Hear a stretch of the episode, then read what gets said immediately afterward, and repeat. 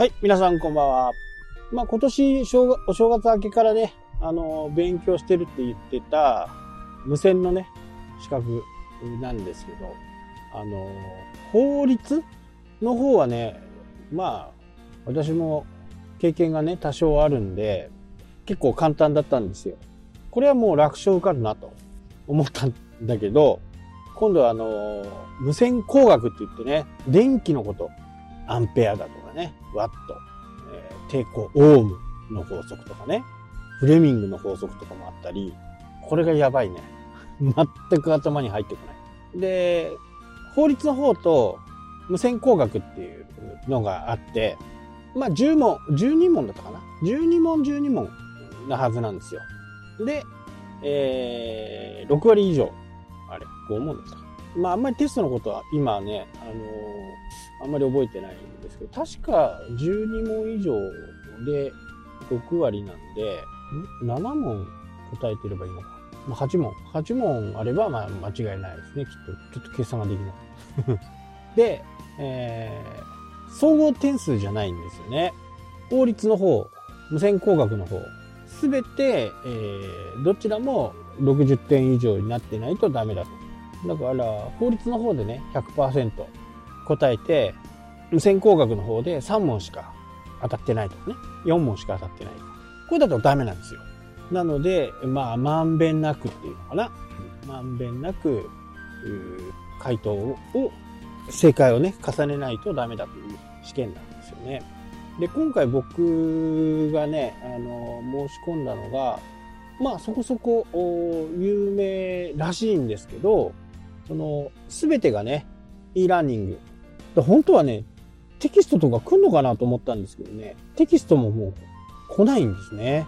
だから、すべて、あの、e ラーニングで、パソコンの画面やスマホの画面を見てね、回答すると、あの、勉強していくと。テキストぐらいね、作ってくださいよって感じですけど、まあそういうのが一切ないと。そんな感じで、まあそれの、写真をね、あの、免許の時の写真を今から撮りに行こうかな。この間はね、一級の方で写真撮ったんですけどね、今度サイズが違うんで、また行かなきゃダメだ。ちょっと遠くのスーパーの、なんか外にね、ドロンと置いてあるんですよ。そこで、えー、写真を撮って、正面写真ね、正面写真撮って送るというものなんですね。で、前も言った通り、CB、CBT、CBT 試験、あの、パソコンでこう、試験を受けてね、確認をするっていう感じですよね。だから、e ランニングで一応講座は全部終わると。それで、え免許が、資格の試験、本当のものっていうのがね、公式でやってるものの試験は免除になるんだけど、まあミニテストみたいなのをやってくださいねみたいな感じなんですよね。まあ他だとね、なんか実際にやっぱり講習とかもいろいろあって、札幌であんのかな？わかんないですけどね。やっぱり2日間ぐらい必要なんで、普通のね、あの、人と人がやるやつ。それはね、あの、ちょっと面倒。なんで今回ね、あの、金額も安くて、やっぱり半額ぐらいなんですよ。e ラーニングの方がね。まあ重要なところはね、あのー、なんか、アンダーラインが引いてあって、アンダーラインというかね、もう全部付箋みたいになってて、そこをクリックするとそこがパカッと開くっていう感じ。で、そのページを閉じちゃうと、また、あの、潰されてる、塗り潰されてるって感じですね。で、またパカッと開く。だから再勉強するにはいいのかなと。その中に入る言葉とかね。そういったものを答えるには、あそういう勉強法いい、いいのかなと。まあ、いろんな人のね、あのー、無線の資格、YouTube の動画とかあるんですけど、まあ、誰もが過去問だけやっとけというふうな形なんでね、まあ、過去問をとにかく、まずは一通りテキスト読んで、その修了試験っていうのを、修了のね、あの、勉強したっていう証をつけないと、次の工程に進めないんですね。ミニテストに行けない。時間が経たないと、この、よくね、ブログとか、僕のブログもそうなんですけど、このブログを読むには5分かかりますね。文章量によって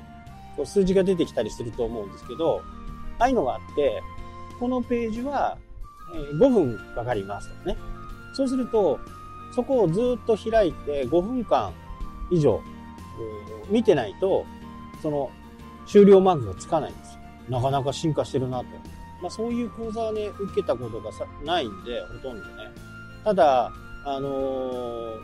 今ゴールド免許であれば、北海道がね、モデル地区になっていて、北海道のどっか3つ、3件ぐらいあるのかな、他に。免許の講習とかね、えー、そこで受けておけるというやつですね。だから今までみたいに、こう、警察署に行って、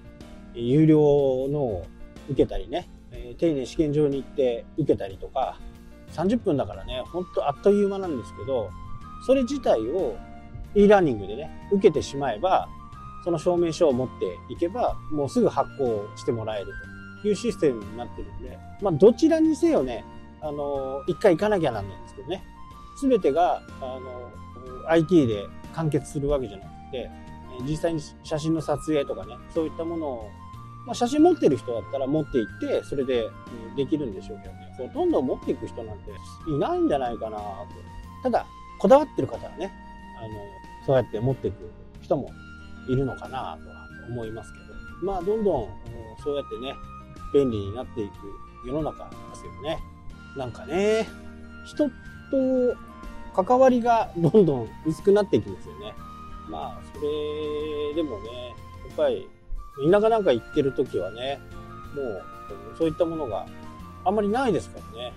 まあ、僕は平気なんですけどね。僕はね、あの、何日間でも多分、人と話さなくても全然平気。まあ、そんな感じかな。まあ、独り言みたいなね、ことはね、いや、やっちまったとかね、ああとかっていう、そういうことにはね、なる話は、話っていうか、う発することは多分一人にあるんですけど、やっぱり人となんかを話してないと嫌だっていう人はね、世の中にやっぱりいるんで、まあ、僕は平気ですよっていうお話。まあ、どんどんこういう e ラーニングがね、またまた進化していくのかなというふうには思います。はい、というわけでね、今日はこの辺で終わりにしたっけ